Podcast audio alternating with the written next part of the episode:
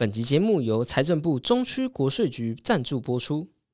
财政部中区的国税局表示，使用载具来储存云端发票，不但可以响应节能减碳、节省用纸的环保政策，而且可以避免你的中奖发票不小心遗失啊，或是污损啊，导致没有办法领奖。那云端发票呢？除了有一般奖项以外，还可以多一次云端发票的专属中奖机会。例如，一百零九年七月、八月、九月、十月、十一月、十二月这三个期间呢，每一组的云端发票都有专属奖项：一百万元十五组，两千元一万五千组，以及五百元六十万组。总奖金总共有三点四五亿元啊！那当然，中奖机会多一点，就会大幅提升你的中奖几率啦。那除此之外，你有没有过那种就是发票拿到了，但是就是忘记兑奖？或是你明明就已经中奖了，但是就忘记去换，所以就过期没办法兑奖了呢。那财政部现在多了一个新的 App，叫做统一发票兑奖 App。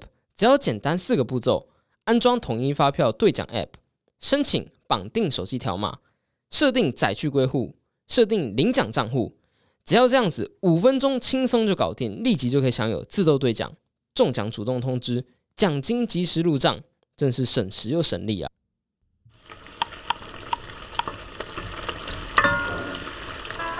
每周两小时，帮你养成阅读习惯。这里是舒食料理读书会。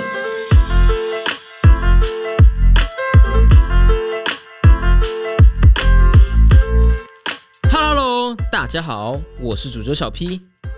这节的题目是：分享谣言是理性的，谣言不止于智者。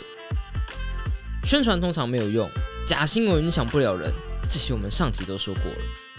就算人类不容易侦测谎言，可是人类也不容易上当，因为我们既开放又机警。人类可以是一个理性的物种。可是看看我们身边啊，总是会有一些事情，一些真实发生的事实，让我们很难去坚信说人类就真的是理性的。例如在几年前的美国，就有人相信奥巴马其实是穆斯林，九一一事件是政府自导自演的。希拉蕊开了一间餐厅，专门去诱拐女孩去做性奴隶。我觉得这些消息能够流传出去，就是一种对于“人是理性”这句话可以说是一个最大的挑战吧？但是今天的结论正巧就是要证明这一点：人可以同时是理性的，同时又到处宣传这些阴谋论和谣言。首先，我们得要先回顾以前说过的什么是理性。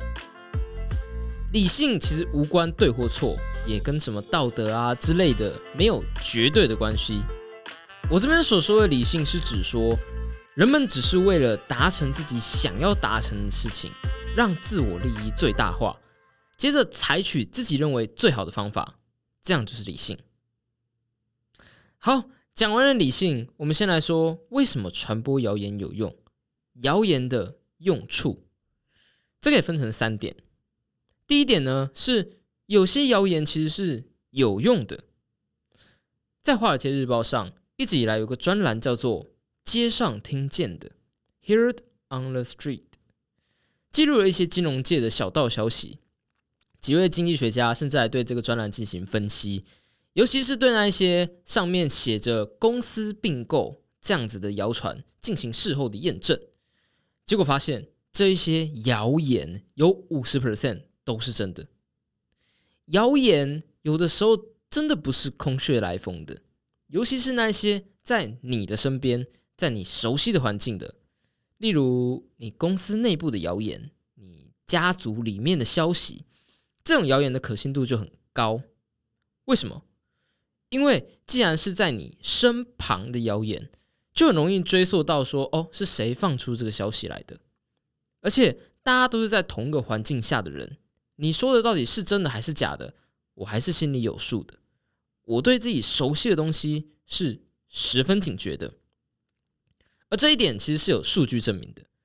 心理学家尼古拉斯·迪方佐就对有关工作场所的传闻进行了研究，就发现了谣言的准确率竟然高达了八十到一百 percent。所以有些谣言没有，有些谣言很有用。即便它没有证据，它也有参考价值。而且这种谣言我们很常碰到，那些在我们身旁的谣言，那些工作场所谣言，那一些跟你有关呃领域有关的谣言，其实都算是很有用的。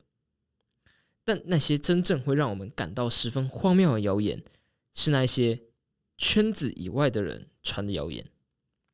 例如说，奥巴马是穆斯林的人，八成根本就不认识奥巴马，更不要说认识他的家人了。那为什么还会有人去传送这种荒谬的谣言呢？有一些科学家说，这是因为人们想要追求一些确定性，他们想要停下自己的焦虑感，想要为自己不明白的事情找一个解释。但雨果·梅希尔反对这个说法，他说：“谣言明明就更容易让人焦虑啊，怎么会让人安心呢？如果知道街口的那一间餐厅他会诱拐性奴隶，这种谣言怎么会让人觉得安心呢？原因是因为人们不是真的相信这谣言。谣言的第二个用处，传播谣言可以给自己带来好处，像我们前面讲的。”有人会去传播说，呃，希拉蕊开了一个拐卖女孩的犹太餐厅，这种事一听就觉得他很不可靠嘛，很不靠谱嘛。可是为什么这样的事情却被大肆的宣传呢？但如果那些分享出去的人们，那些大肆宣传的人是真的相信这句话的话，为什么就没有任何一个人去，嗯，例如报警？大家只是在。聊天的时候聊着话题，或者只是纯粹在网络上批评而已。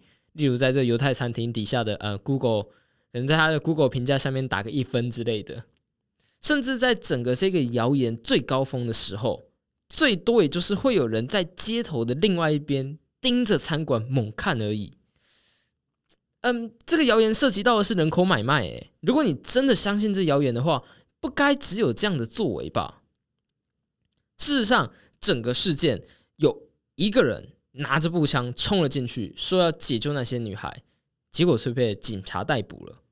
可是几百万人相信这个事情，几百万人在流传这个谣言，但是只有一个人采取了行动了。有些学者啊，会把所谓的相信分成两种，一种相信是内在的相信，可以说是真心相信，例如。嗯，我就真心相信，听到这的你还没有睡着。那第二种相信呢，是反射式的相信，可以说是姑且相信这样子。像这种希拉蕊拐卖女孩啊，奥巴马是呃穆斯林啊，地球是平的啊，这种阴谋论，你相信还是不相信，对你身边大部分的生活根本就毫无影响。如果你真心相信的话，你应该要因此采取行动，但是你只是姑且相信而已，你也不会把希拉蕊怎样，大不了之后不去那间餐厅而已。姑且相信这种心态，其实就是那一种宁可信其有的想法。反正信了也不有坏处嘛，那不如信吧。就像是哦，只要吃了这个保养品就可以长高十公分诶，那反正也没坏处嘛，何不买来吃吃看？也许它有用，也许它没用。但当它有用时，搞不好这个那个阴谋论就可以救我们一命呢。那你不如先相信再说，反正相信了也没坏处嘛。而且我还要把这个消息给分享出去，为什么？科学家发现，当人们在传一个和生活息息相关、跟你的利益相关的话题，和你传一个跟你完全无关的讯息，人们的心态是不一样的。一个跟生活很近。或者是像说，哦，我是个医生，我就不会轻易的把保养品的讯息给分享出去嘛，对不对？因为这样传出去，这样的讯息，如果它不够可靠，那它会危害我的声誉，它会危害我的名声，它会降低我的声誉分数。可是，如果这就是一个跟我几乎八竿子打不着的谣言，它只是一个简单的讯息而已，那只要它不要太扯，就算我没有证据。我传出去又何妨呢？如果我传出去之后，你又觉得这很有趣，那你觉得他有感兴趣，我又是传的人，我在跟你的社交上就感觉像加了一分的感觉。毕竟我传给你了，你有兴趣的谣言嘛。所以，如果这个事情是真的的话，意思就是传送谣言是一个对生活没什么坏处，就还有社交上加分的动作。简单来说，就是传送谣言是理性的，它不是它不是违反开放警觉性的。谣言根本就没有通过你的开放警觉性的那个门槛，因为如果它通过的话，你应该要采取行动。那问题来了，如果这些谣言没有通过开放警觉性，那那一些真的采取行动的人呢？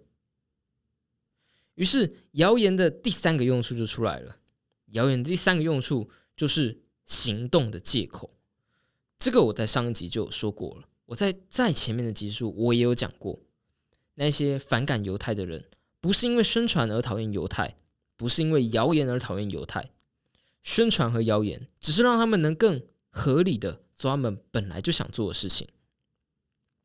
其实我觉得，这正是人是理性这个事实，实际上是一个黑暗事实的原因。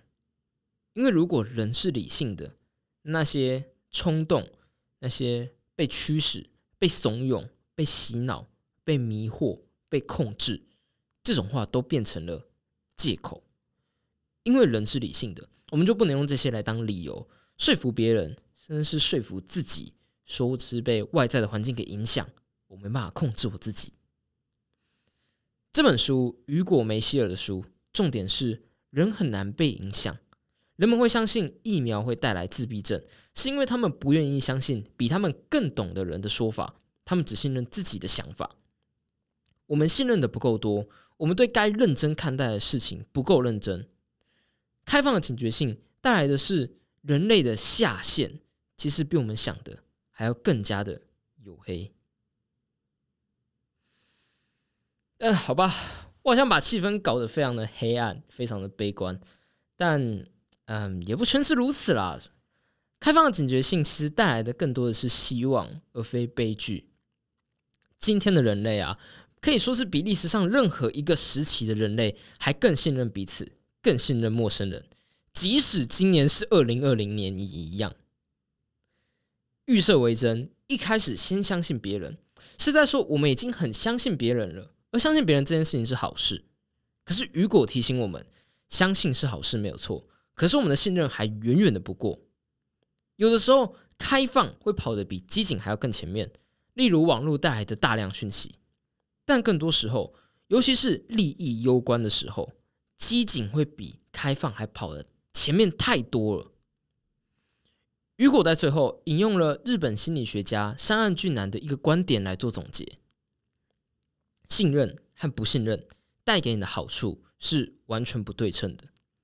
选择信任，如果对方也信任你，你就得到一个新的合作机会；如果他背叛你，你就得到了一个有用的讯息，也就是这个人不值得信任。可是，如果你从头到尾都没有信任过任何人，那你没有机会，也不会有新的讯息。那些最警觉的人，那些我们觉得最聪明、最不容易被误导的人。也是最开放的人。查理·蒙格直到今年还在学新的东西，比尔·盖茨依然每年在发他的看书心得。那些最不容易被骗的人，不是马可·波罗夫，而是那些最开放、最警觉的人。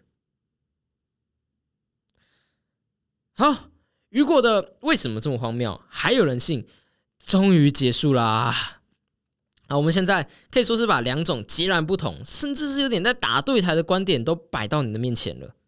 那你更相信哪一个呢？你觉得哪一个对你更有帮助呢？是预设为真，还是开放警觉？嗯，有趣的是啊，虽然论点不同，但在最终的结论上，两边看似是不同的，实则又抱着差不多的价值观，也就是信任是好事，是对的。或许在学术上，这两个说法是完全相反的，但以我这个读者来说，我感觉该做的事情是一样的。所以接着我们就要开始，对我们这些非学术研究者来说，我们来讨论一个最重要的议题，就是所以面对这些谎言啊、谣言啊，相信和不相信，我们应该怎么做？但那是下一节的事情啦。